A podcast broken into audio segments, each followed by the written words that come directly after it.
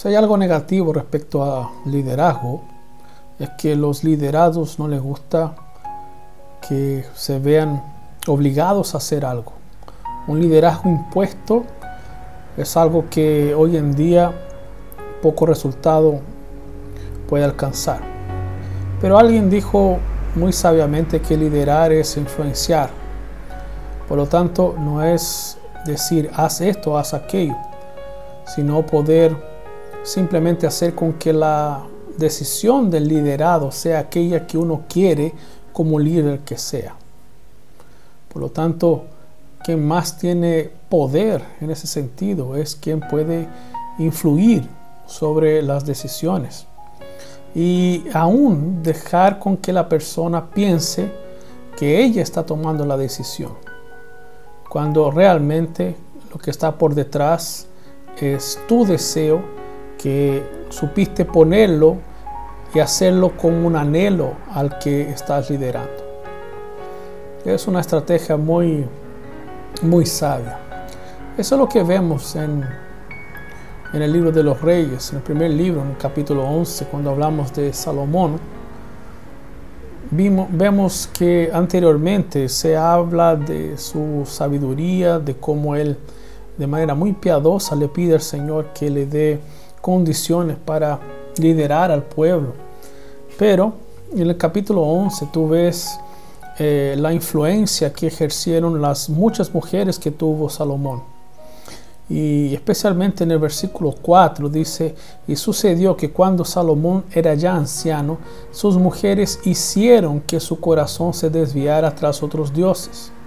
Su corazón no fue íntegro para con el Señor su Dios como el corazón de su padre David. Tú ves entonces que la decisión de Salomón en adorar otros dioses y los versículos siguientes hablan específicamente qué dioses de Salomón se rindió. Dice que él siguió a Astarte, diosa de los Sidonios, a Moloch, ídolo detestable de los amonitas y, además una declaración fuerte, ¿no? El versículo 6 apunta que Salomón hizo lo malo ante los ojos del Señor y no siguió plenamente al Señor como su padre David. Y edificó lugares altos, a Quemos, que era también otro ídolo, y nuevamente surge aquí a Moloch, ídolo detestable de los hijos de Amón. Y así hizo, dice, dice el versículo 8, para todas sus mujeres extranjeras, las cuales quemaban incienso y ofrecían sacrificio a sus dioses. Muchas veces uno no, se da cuenta de lo que está influyendo sobre nuestra vida, qué voces estamos siguiendo, a quién realmente estamos adorando, a quién nos estamos rindiendo. Esto es muy sutil, no creo que Salomón él fuera decididamente, sino más bien siguió una voz, un impulso que fue sembrado por esas tantas mujeres. Eh, el grado de autoridad que esas mujeres pasaron a tener en Salomón, visto que él se unió a ellas. Entonces, lo que debemos pensar y tener mucho cuidado es a quién estamos siguiendo, porque a quienes seguimos, a ese adoraremos. Aquel que está dirigiendo nuestro corazón es aquel que finalmente eh, será el objeto de mis esfuerzos, de mi, devoción y por lo tanto de mi adoración. Si el Espíritu Santo es quien está guiando mi vida, está influyendo sobre mí, eso me va a conducir a Dios. Si otra, otra persona, otra fuerza me está, está influyendo sobre mí, obviamente mis acciones serán contrarias a Dios en una dirección opuesta a su voluntad. Por lo tanto, ahí nos sirve bastante lo que nos dijo Jesús. ¿Cuáles son los frutos? Por los frutos nos conocemos también. Sabemos hacia dónde estamos apuntando.